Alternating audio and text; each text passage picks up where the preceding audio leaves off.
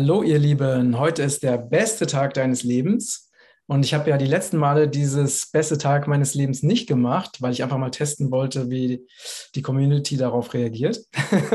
und jetzt mache ich es wieder. Ähm, ich habe heute zu Gast Stefanie Pruns, auch aus Portugal. Du bist äh, ganz, ganz vieles, hast du mir gerade erzählt. Sehr spannend, von ja, einfach mit dir im Kontakt zu sein. Ich freue mich sehr auf unser heutiges Gespräch. Und ich würde jetzt einfach mal dich kurz selbst vorstellen lassen. Damit. Äh, ja. Vielen, vielen Dank. Danke für die Einladung. Ich freue mich mega hier zu sein. Mein Name ist Stefanie Bruns. Ich bin Quantenpsychologin, Business-Mentorin für Leute mit spirituellem Background und Mutter von vier Kindern. Unsere Kinder lernen frei. Wir leben seit sieben Jahren in Portugal. Wir haben ursprünglich hier einen Permakulturgarten aufgebaut, ein Grundstück gekauft, bis uns der Brandheim gesucht hat, der große. Und jetzt sind wir am Meer und leben ja ein, ein wildes, freizügiges, wunderbares, tiefes, intensives, saftiges Leben. Wow, das hört sich super an. Erzähl doch mal kurz, ähm, das, war das dieser Brand in 2017? Und da ist euer ganzer, euer Gelände oder euer Haus ist abgebrannt? Ja, ja, das ganze Gelände ist abgebrannt. Das Haus ist stehen geblieben, also das Feuer kam bis ein Meter ran. Ich denke, aufgrund meiner Schutz, energetischen Schutzversiegelung, also wenn jemand sein Haus energetisch schutzversiegelt oder seine Wohnräume, geht doch bitte die Grundstücksgrenzen lang. Das ist mein Tipp. Das hast du daraus Nicht gelernt. nur die Wege. Das war mein Learning. Mhm. Ja, das war sehr interessant, denn meine Kinder hatten im Wald, also das war mitten im Wald, muss man sich vorstellen, keine direkten Nachbarn. Und die hatten mitten im Wald einen Spielplatz. Und auch dieser Spielplatz wurde verschont, kreisrund verschont. Also unerklärlich, wie das passiert ist. Meine Kinder haben gesagt, das lag an ihren Buddha-Welten, mhm. die sie haben. sie haben den, den Schutz den äh, Buddha-Welten zugeschrieben. Ich bin quasi die Wege abgelaufen, als wir das Grundstück gekauft hatten und habe alles geräuchert und habe es eben mit, mit Schutzschwüren besiegelt und bin aber damals nicht die Grundstücksgrenzen langgegangen, aus dem einfachen Grund, weil alle total verwildert waren. Es war ein Grundstück, das war total verwuchert mit 15 Meter hoch bewachsenen Bäumen. Ah, man konnte nicht man konnte nicht sehen, was man da kauft. Es war wie ein Überraschungsei. Und wir haben dann alles nach und nach händisch freigeschnitten und geguckt, so, wow, da kommt noch eine Terrasse, wow, da ist ein Fluss, wow. Ja, das war ein Abenteuer. Und jetzt, ja, leben wir ohne unseren Garten. Wir haben noch ein Grundstück, das ist an der spanischen Grenze, aber das ist ja, so ein Wochenenddomizil mit Jurte. Wir haben selber komplett als Familie ein Jahr in der Jurte gelebt. Mhm. Und jetzt haben wir eben dieses Wochenenddomizil weiter oben im Norden. Und was ist jetzt mit eurem äh, Permakulturland passiert? Habt ihr das? Das haben wir verkauft. habt ihr verkauft? Ja, es war, ich habe dann gesagt, nach einem Sommer voller Brände und voller Angst, auch weil du das kann sich niemand vorstellen, der nicht drin war. Denn du siehst nichts mehr, du bist abgeschnitten, du kriegst keine Informationen, du weißt nicht, wo ist das Feuer, in welche Richtung wandert das Feuer. Und wir hatten diese Situation viermal live erlebt, also mit Flucht zum Meer und alles Hab und Gut ins Auto geschmissen und, und so weiter. Also das war so, ah, das, ist, das fühlt sich nicht an wie Paradies. Wir sind nicht hierher gekommen, um Trauma zu erleben und auch nicht, um in solchen Situationen zu sein. Dann haben wir gesagt, das wollen wir nicht mehr. Und wer Portugal fest ist und weiß, wo einmal ein Feuer ist, kann wieder ein Feuer sein, auch wenn die Portugiesen sagen, ja, man hat dann sieben Jahre Ruhe. Ich habe erlebt, wie Freunde von uns zwei Jahre hintereinander von einem Feuer heimgesucht wurden. Und das sind immer dramatische Situationen, um auch zu verstehen, dass es nicht einfach nur ähm, Vorsichtsmaßnahmen sind. In diesem Jahr sind 160 Menschen verstorben im Feuer oder auf der Flucht. Ähm, insofern danke, danke, danke, dass uns nichts passiert ist und dass es nur das Grundstück getroffen hat. Aber wir haben dann gesagt, wir müssen nicht an diesem Flecken Erde kleben. Wir haben wunderbare Erfahrungen dort gemacht und ja, dann sind wir weitergezogen. Und ähm, wie war das für dich? Also, weil ich habe ja auch etliche Menschen getroffen, die also wirklich äh, alles verloren haben. Ne? Mhm. Ähm, ich hatte ein Objekt, was ich überlegte ähm, zu kaufen, also was auch komplett abgebrannt ist und der Mann ist halt auch komplett traumatisiert, also immer noch. Man hat es so richtig gemerkt, ne? hat immer wieder, immer wieder davon erzählt, wie das war. Also es war so ein bisschen, als ob er wie in so einer, in so einer Traumaschleife festgehangen ist. Ah, ja. äh, wie bist du denn damit umgegangen oder wie seid ihr damit umgegangen? Also erstmal bin ich ja vom Fach. Das heißt, ähm, bei mir kann kein Trauma lange fußen. Das hat es einfach nicht verdient. Und wir waren interessanterweise durch einen glücklichen Zufall, als das letzte Feuer kam, das war quasi am Ende des Jahres, genau frühmorgens abgefahren. Und frühmorgens wusste keiner, dass mittags das Feuer da war. Und wir hatten, ich hatte einen Speaker-Auftritt in Deutschland und ich habe mich noch so geärgert. Jetzt muss ich alle Flugtickets umbuchen. Wir wollten eigentlich später fliegen. Und letztendlich hat es, hat es, uns das Leben gerettet. Unser Nachbar ist komplett abgebrannt, das ganze Haus war weg. Ähm, der andere Nachbar hat dort, und er konnte noch fliehen, der andere Nachbar hat nur überlebt, weil alle in den Wassertank geflohen sind und dort über 15 Stunden im Wasser waren und dann lebendig rausgekommen sind, aber alles andere war abgebrannt. Also solche Situationen. Wir waren nicht da und wir haben erst einen Tag später aufgrund von Nachrichten, so lebt ihr noch, lebt ihr noch, gib uns ein Lebenszeichen. Und ich, oh, was ist denn da los? Und dann haben wir nach in die Nachrichten geschaut und haben wir gedacht so, oh mein Gott. Und dann haben wir unseren Nachbar angerufen, er hat gesagt, es ist alles gone, forget it. Ich komme nicht zu euch runter, aber es ist alles vorbei. Mhm. Und ähm, das war spannend, weil ich habe eine, einen Tag lang gedacht, es ist alles weg, also auch das Haus. Und mhm. somit haben wir den ganzen Prozess durchlaufen. So, was ist mit den Kinderfotos? Und das Wichtigste waren gar nicht die materiellen Dinge, sondern die emotional behafteten Dinge. Das heißt, was ist, wenn jetzt alle Kinderfotos weg sind? Die, die Sachen von den Kindern, wie bringen wir das den Kindern bei? Also immer wieder diese Perspektive schon gleich aus dem Elternsein heraus und dann habe ich alles nacheinander abgearbeitet. Ist nicht so schlimm, ist nicht so schlimm, ist nicht so schlimm, ist ersetzbar. Okay, das ist nicht ersetzbar, aber wir finden einen Umweg. Dann ist das das, was wir jetzt hier zu lernen haben. Das heißt, ich bin kontinuierlich alles durchgegangen und habe gesagt, was ist der Worst Case? Der Worst Case ist, wir können das Grundstück nicht verkaufen, es ist nichts mehr wert, wir fangen von Null an. Ähm, all diese Geschichten. Und ich bin jedes Mal diesen Worst Case durchgelaufen und habe gemerkt, trotzdem sind wir noch da. Wir hm. sind gesund und munter. Es kann uns nichts passieren. Selbst wenn wir das Grundstück für ein paar tausend Euro verkaufen, dann haben wir ein paar tausend Euro.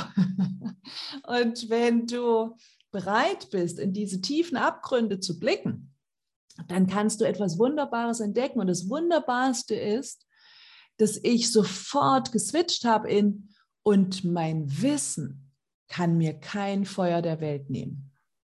Und danach sind doch drastischere Sachen passiert. Wir haben das bisschen, was noch übrig war, mein ganzes Büro, mit dem ich online arbeite, hatten wir mitgenommen im Auto aus Angst, Waldarbeiter, die dann alles abgesägt haben würden, das klauen. Und dann ist es uns am Strand geklaut worden. Das heißt, mein ganzes Büro war Wochen später weg.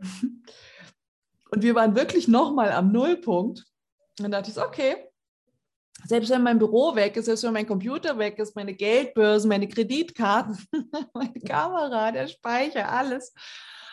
Was mir keiner klauen kann, ist mein Wissen und meine Erfahrung und meine Liebe und meine Connection zum All-Eins-Sein. Mhm. Und das waren nochmal so kraftvolle Erfahrungen. Ich habe viele, viele schon in meinem Leben gehabt und ich habe viele Situationen in meinem Leben, wo andere stark in Traumata verblieben wären. Und ich kann einfach nur sagen, okay, weiter geht's. Wo, wo ist das nächste Abenteuer? Und dieses Mal bitte mit Leichtigkeit. Denn was ich herausgefunden habe, das ist vielleicht ein gutes Sharing auch für andere. Und das hat mich sehr lange gedauert. Also hat sehr lange gebraucht und es hat gedauert, bis ich verstanden habe, was da immer wieder passiert in meinem Leben. Weil ich könnte sagen, ich habe ein so buntes und krasses Leben, dass Leute sagen, was ist da bei dir immer los? Wie kann das sein? In alle Ausschläge, ne? in alle Richtungen. Erfolg, dann passiert sowas, ganz viel geniale Erfahrung, dann passiert wieder was Krasses. Dann habe ich herausgefunden mit einem Therapeuten, mit, mit, einem guten Freund von mir und Kollegen, mit dem ich auch zusammenarbeite, dass, und er kam auf diese Idee und hat gesagt, liebst du eigentlich Überraschungen, Stefanie? Ich sage, ja, ich liebe Überraschungen. und dann sagte er, mm, okay. Und dann war klar, okay, ich manifestiere mir unterbewusst diese krassen Ereignisse die ganze Zeit, weil ich Überraschungen liebe. Und mhm. von dem Zeitpunkt an habe ich definiert, dass ich Überraschungen mag, die Leucht, Leuchtkraft haben, die leicht kommen, die große Learnings beinhalten, mit Freude, mit Leichtigkeit, mit Anmut. Und seitdem ist es ruhiger. Ja, schön. Das heißt also, man kann sagen, dass ähm, du bist halt mit dieser traumatischen Erfahrung so umgegangen, dass du einmal so wirklich ganz tief reingegangen bist. Mhm. Also du hast jetzt das nicht verdrängt, ne, was du erlebt hast, sondern du hast dich wirklich mit diesem Verlust auch intensiv auseinandergesetzt, aber hast mhm. dich dann für, ja, für die Dankbarkeit oder die Freude oder das Positive entschieden, nämlich das, ihr lebt noch, du bist gesund, ihr seid, euch ist nichts passiert, ne? Ähm, ihr, du hast dein Wissen ist da, du kannst mit diesem Wissen wieder was Neues aufbauen. Das heißt, es ist eigentlich auch eine Frage von Mindset, oder? Es ist Mindset, aber nicht nur Mindset. Also ich bin immer so ein bisschen allergisch, nachdem ich so viele Jahre schon arbeite in diesem Feld. Seit 20 Jahren beschäftige ich mich mit Quantenphysik, mit Naturheilkunde und diesen tiefen Themen. Und ich denke, Mindset wird massiv überbewertet. Es galt lange, lange als das Allheilmittel für alles. Du brauchst nur das richtige Heilmittel, dann wirst du schlank, dann wirst du gesund, dann kannst du dieses und jenes machen. Aber es ist nicht nur Mindset, meines Erachtens ist es Lebensenergie, Life Force, auch messbar in Bovis-Einheiten. Und diese Energie ist maßgeblich verantwortlich dafür, dass wir überhaupt richtig denken können. Weil wenn diese Energie nicht da ist, dann sind ganz viele Bereiche in unserem Körper blockiert. Wir haben nicht die richtigen Hormone, wir haben nicht die richtigen Gedanken dadurch, weil die Hormone beeinflussen maßgeblich das. Die meisten von uns sind stresssüchtig, das heißt süchtig nach diesem Hormoncocktail, den Stress auslöst. Und wenn du keinen Stress hast, dann kreierst du dir Stress. Dann setzt du dir Termine zu, Punkten, ne, zu Zeitpunkten, die nicht ausgehen und so weiter und kreierst dir dieses Adrenalin-Cocktailchen sodass du jeden Tag wieder damit beschäftigt bist.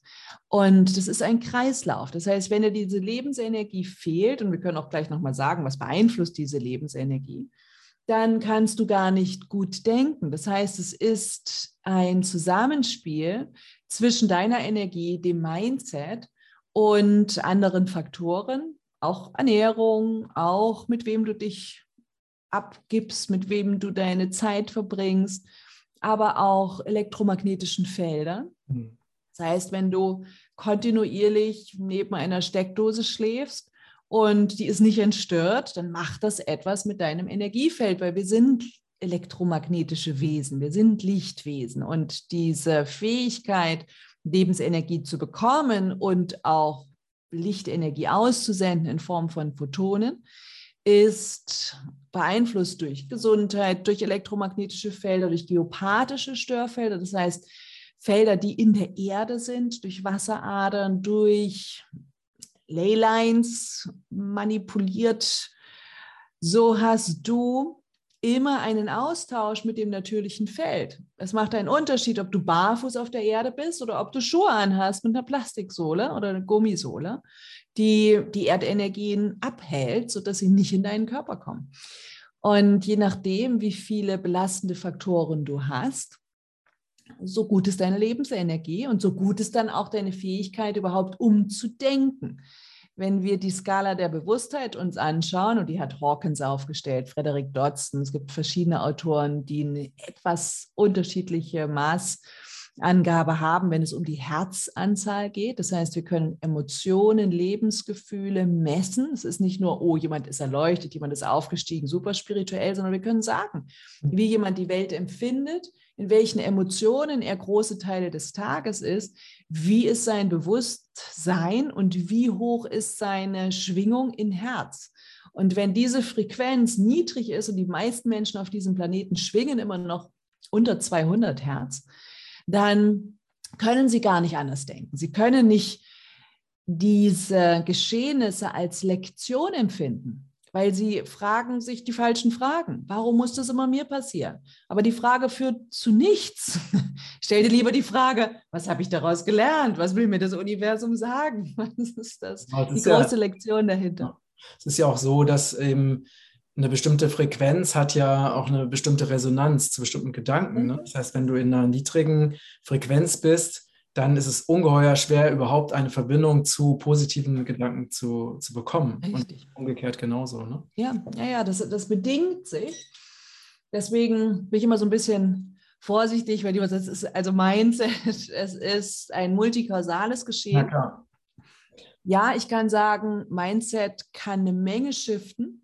Aber du musst erst mal die Energie haben, um überhaupt sein Mindset zu verändern, weil es hört sich immer so einfach an. Ja, ändere dein Mindset, dann klappt das. Ändere dein Mindset, dann kannst du erfolgreich sein. Aber dein Stammhirn ist nicht bescheuert und dein innerer Kritiker auch nicht. Das heißt, du kannst affirmieren, bis der Arzt kommt und dir sagt, ich bin erfolgreich, ich bin erfolgreich. Aber das bringt nichts, weil ich bin 1,80 Meter. Das ist so, als wenn ich mir immer sagen würde, ich bin 1,80 Meter. Und das, das ist Quatsch, weil es ist ja schon so. Das heißt, wenn du wirklich denkst, du bist erfolgreich, dann bräuchtest du das nicht zu sagen. Okay, das würde wiederum bedeuten, dass wenn du es dir sagst, dass dann dein Stammhirn äh, glaubt, du sagst es deswegen, weil du es nicht bist? Oder wie ja, wird das? Richtig. Ja? Okay. das ist schnell gedacht, ja. Okay, das ist der Punkt. Das heißt also, dann würde ja jede, wenn, wenn man das so betrachtet, dann würde ja jede positive Affirmation oder Manifestation eher kontraproduktiv sein, oder? Ja, das Ding ist ja, warum können Tausende, Millionen von Menschen mit Affirmationen nichts anfangen? Warum wirken sie nicht? Warum manifestieren sie oder versuchen zu manifestieren? Schon lange, lange, lange. Wenn man jetzt überlegt, es ist fast 20 Jahre her, da kam The Secret auf den Markt. Und warum hat sich die Welt nicht maßgeblich verändert, seitdem dieses Wissen auf dem Markt ist? Und wir können noch weiter zurückgehen. Das heißt, es gibt schon Literatur vor 100 Jahren, die gezeigt hat, The Secret basiert nur auf einem Buch, ähm, welches vor über 100 Jahren geschrieben worden ist. Warum hat sich nicht maßgeblich was verändert? Weil die Leute diese Prinzipien zwar verstehen, aber nicht richtig anwenden. Das hm. heißt, es reicht nicht auf der selbst auf der visuellen Ebene reicht es nicht zu manifestieren. Jetzt kommen die wieder und sagen, okay, mach ein, ähm, mach ein Vision Board. Ist okay, ich habe auch ein Vision Board. Aber allein ein Vision Board reicht nicht. Dann sagen Leute, schreib dir das auf, was du haben willst. Okay, schreibe ich auf. Aber aufschreiben allein reicht nicht. Das heißt, was es braucht, ist, dass wir unsere Emotionen mitnehmen. Das heißt, wir müssen uns vorstellen, wie es ist, wenn wir das haben. Das heißt, wenn du dir eine Villa manifestieren willst, dann nützt es nicht zu sagen, ich bin Besitzer einer Villa, ich bin Besitzer einer Villa, sondern dann musst du so tun, als ob du schon die Villa hast. Das heißt, du spazierst in der Villengegend umher und denkst so, und dann schließe ich jetzt hier diese Tür auf und dann gehe ich hinein und dann sieht der Garten so und so aus. Und wenn du in deine, in dein, sag ich mal, schäbiges, gerentete, also gemietetes Objekt gehst in Portugal, was irgendwie den Standard von 1970 hat, aber den Preis von 2023, dann tust du so, als ob die Türklinke die Türklinke aus deiner Villa ist. Dann setzt du dich hin auf dieses Sofa und du tust so, als ob das dein Sofa ist in dieser Villa. Das heißt, Frederik Dodson nennt das Physikalisieren mhm. weil wir die Physik mitnehmen. Wir gehen diesen Prozess physisch. Und das macht den Unterschied. Das heißt, weil deine Frequenz kann ja nur hoch schwingen, wenn du nicht ständig in diesem Zwiespalt bist, dass dein innerer Zweifel dir sagt, aber das stimmt gar nicht, das stimmt gar nicht, du bist nicht Besitzer, du bist nicht Besitzer.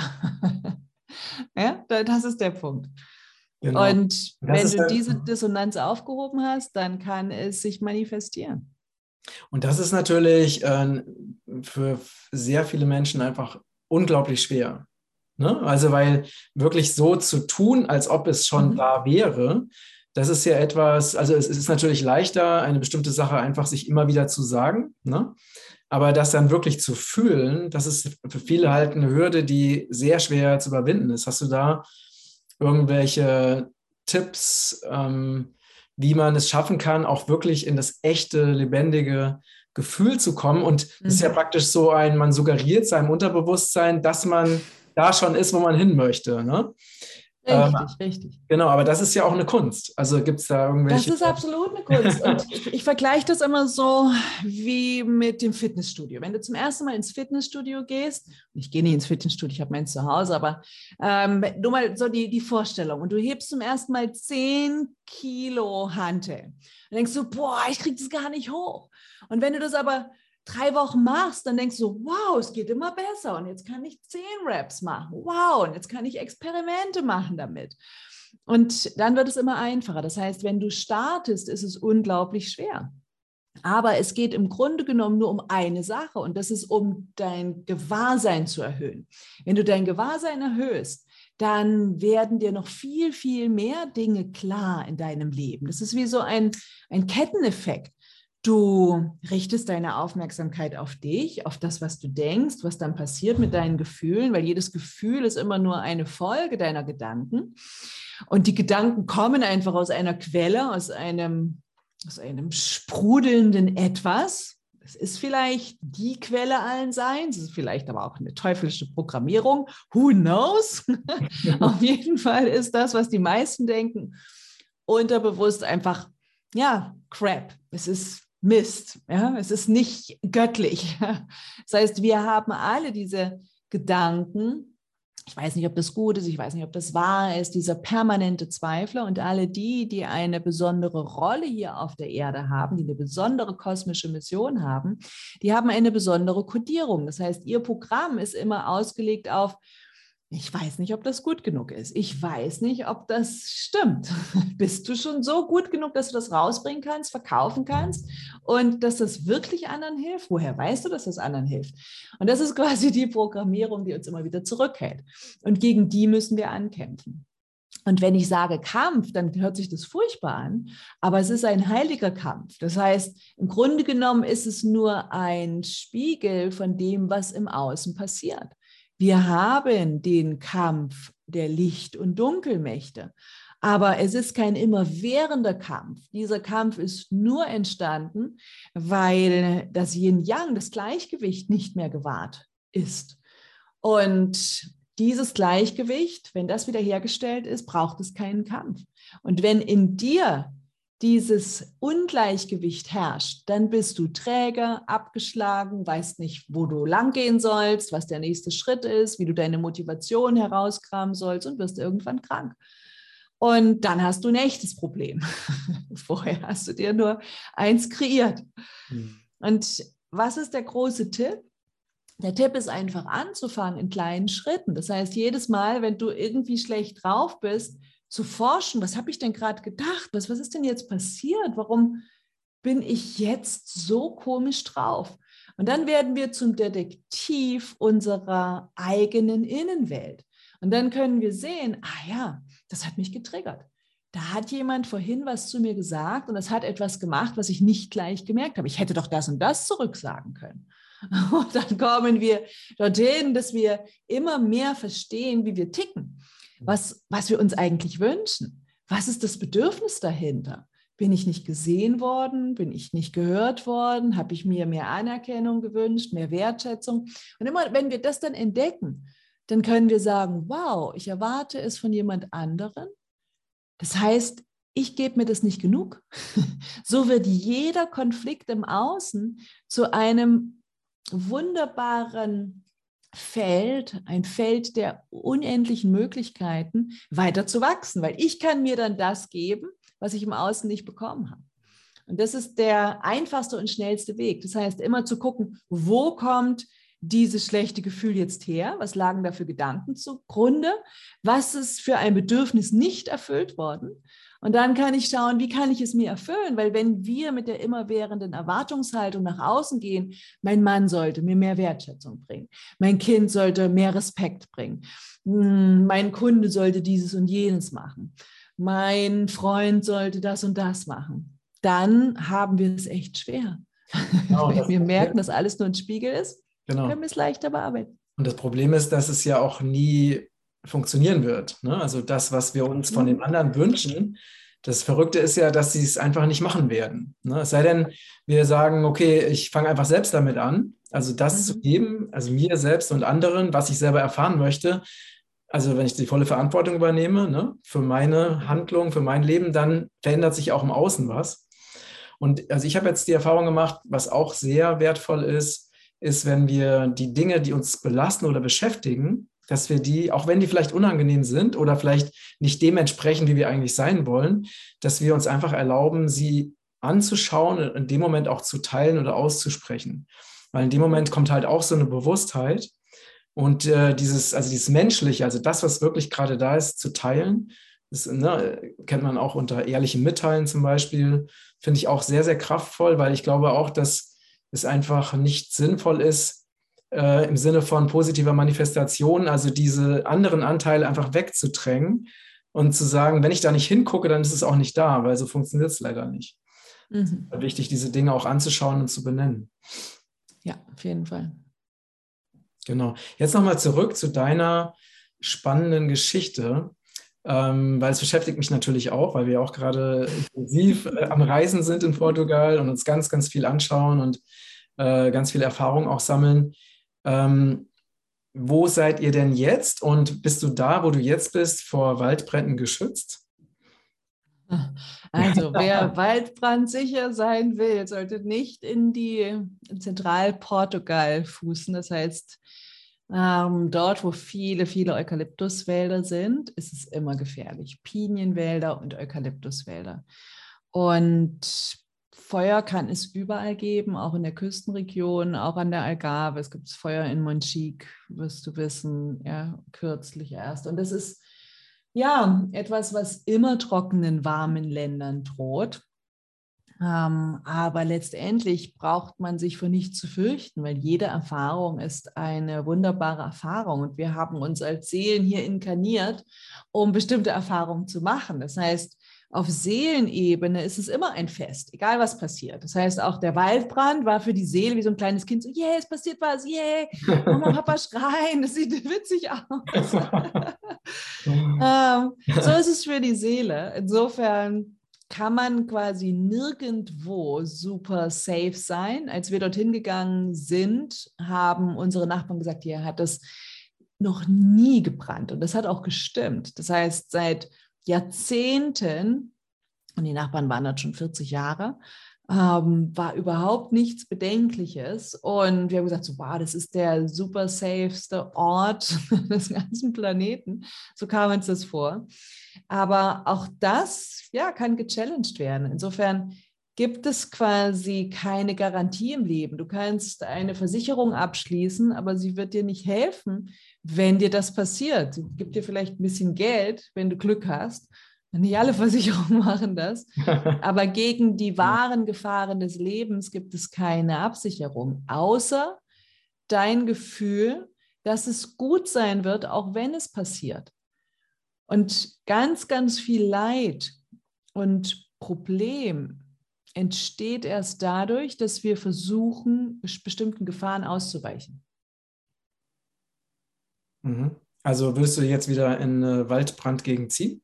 das nicht, aber, aber ich meine, ne, wenn, wenn, wenn du jetzt sagst, oh, wo, wo gibt es in Portugal eine safe Gegend? Das kann auch hier ein Feuer geben. Das gibt es immer mal wieder. Wir sind jetzt an der Küstenregion unterhalb von Peniche. Wir haben im, an der spanischen Grenze gelebt, Castelo Branco-Ebene. Wir haben an der Algarve gelebt. Wir haben in unterschiedlichen Regionen gelebt und immer wieder gibt es Feuer. Das heißt, es, es macht keinen Sinn, dem Feuer auszuweichen, aber ich würde jetzt nicht wieder mitten in den Wald ziehen, wo quasi ein, ein, eine Schonung nach der nächsten steht. Ja, das ist absolut verständlich. Und macht ihr denn, macht ihr denn jetzt auch, auch wieder Permakultur? Unser Grundstück ist zu weit weg. Also wir haben dort 100 Olivenbäume, Wein. Wir fahren dorthin und ernten das, aber wir haben jetzt keine aktiven Bepflanzungen, die über das ganze Jahr laufen. Mhm. Sehr spannend. Ja. Möchtest du denn unseren Zuschauern und Zuhörern noch mitgeben an Inspiration, auch gerade in Bezug auf das, was wir, was wir gerade geteilt haben? Hm. Also, wenn es darum geht, dass du schaust, wie kannst du dein Leben möglichst safe machen, dann kann ich mal sagen, so forget it. wenn, wenn du immer sicher spielst, dann kannst du auch nicht die andere, die andere Ebene herausfinden. Das heißt, als wir uns damals auf den Weg gemacht haben, und es ist sieben Jahre jetzt her. Da haben wir auch gedacht, so, oh mein Gott, was kann alles passieren? Und viele, viele Leute fragen, seid ihr euch sicher? Wollt ihr jetzt losgehen? Und da unten ist es doch viel schlechter als hier. Und, und, und viele, viele Impulse kamen. Und dann habe ich auch wieder mit meinem Mann einfach das Worst-Case-Szenario durchgespielt. Was kann eigentlich am schlimmsten Fall passieren? Und das war wir streiten uns so sehr, dass wir uns scheiden lassen wollen. Das Geld ist alle, das Auto geht kaputt, die Kinder werden krank. Das war so das Schlimmste.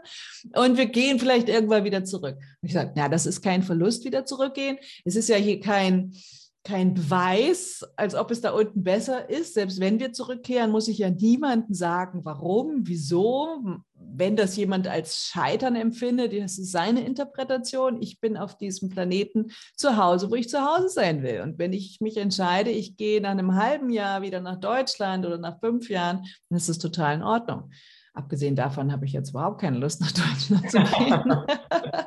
Aber nur mal so, ja, für viele, die jetzt so an, an, dieser, an, an diesem Punkt stehen und sich jetzt überlegen, okay, was mache ich? Wo, wo ist es safe? Wo kann ich die nächsten Jahre, Jahrzehnte meine eigene Freiheit leben? Und ehrlich gesagt, ich kann dir das auch nicht beantworten. Vielleicht ziehen wir nächsten Monat aus Europa weg, keine Ahnung. Wir haben keine konkreten Pläne. Aber ich wüsste, wenn meine persönliche Freiheit bedroht wäre, dann würde ich meine Kinder schnappen und woanders hingehen.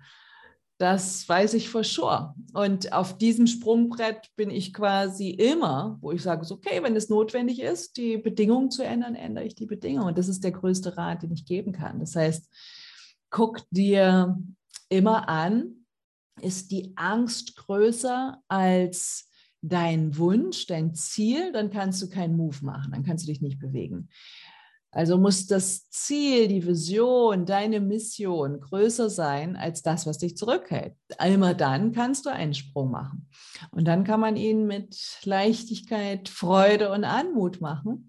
Und das ist das, was ja unser, unser Lebensziel ist. Und das gilt nicht nur, wo gehe ich jetzt hin, wo bleibe ich, wo gibt es einen sicheren Ort. Ich habe drei meiner vier Kinder allein, ohne medizinische Assistenz, also auch keine Hebamme oder irgendetwas, dabei geboren und eins war davon ein Beckenendlager. Und da geht es einfach um Leben und Tod. Das heißt, da mussten wir viel schärfere Entscheidungen treffen. Und als ich gesagt habe, ist mir egal, ich möchte, auch wenn das Kind, gerade, gerade wenn das Kind in Beckenendlage liegt, nicht ins Krankenhaus, weil dort kann ich nicht garantieren, dass es safe ist. Das heißt, was ist schon sicher? Für mhm. mich war sicher, ich bleibe zu Hause und habe dort niemanden, der da reinfuscht. Und ich wusste, ich kann es gut in, in die Welt begleiten. Mhm. Und auch da haben wir wieder das Worst-Case-Szenario durchgespielt. Was könnte im schlimmsten Fall passieren? Ich sterbe, das Kind stirbt, wir sterben beide, das Kind ist behindert, ich bleibe am Leben, habe vielleicht einen Schaden.